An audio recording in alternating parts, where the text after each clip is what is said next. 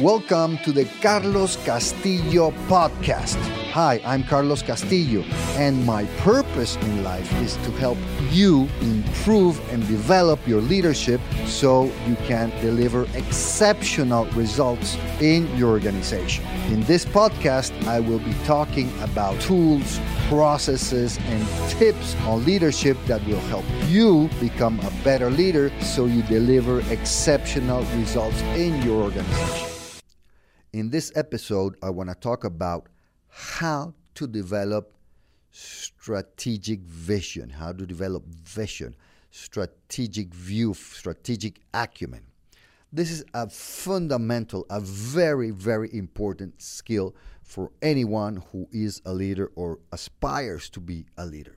And when you think about, and I ask people this all the time about a great leader, having vision, being able to establish a clear vision, to communicate a clear vision, is a very important characteristic of a leader. So it's going to be very simple. We're going to talk about five things you can do to develop this strategic vision. So let's get to it. First thing, know and understand your organizations, your departments, your entrepreneurship plan. What is the plan? Know it and understand it. That is very important. First step.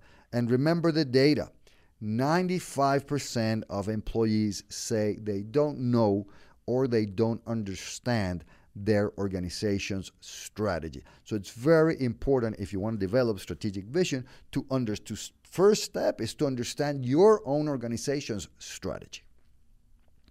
Second step, refer work to the plan. Constantly refer work to the plan. So, what do I mean?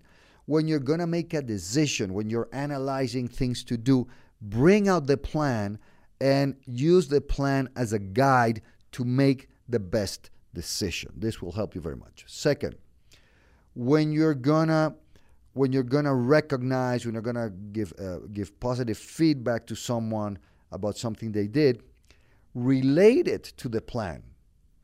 What is the relationship? Why are you congratulating this person? How did that behavior or result positively impact on our strategic plan? And third, in the opposite, when you when you have to apply a consequence, some kind, some kind of punishment of consequence for something that was not done properly, also explain why that wasn't correct when you look at it through the plan. So relate everything at work to the plan. Third, know the operation front and back, not just toward the customer. Obviously, this is very important, customer client, but also get to know your organization at the back end. How does administration work? Production, purchasing, all the logistics. How does how does the organization work? And look at this through the filter of the strategic plan. I'm sure you will find contradictions, things that are not being done right, that are not being done according to the established strategy. And this, of course, is going to give you this, this strategic vision. Fourth, study trends that will impact your business. Study what the best companies in the business are doing, what's going on, who's doing something new, what are the changes, what are the trends that are going to impact your business.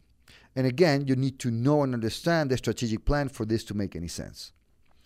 And fifth, study strategy. Read books, take courses, webinars, seminars on strategy. So if you do this, you're going to develop that strategic vision very, very quickly. So let's remind five things. One, know and understand your organization's plan. Two, refer everyday work to the plan. Three, know the operation. Fourth, study business trends. And fifth, study strategy. So put this in practice and let me know how it goes.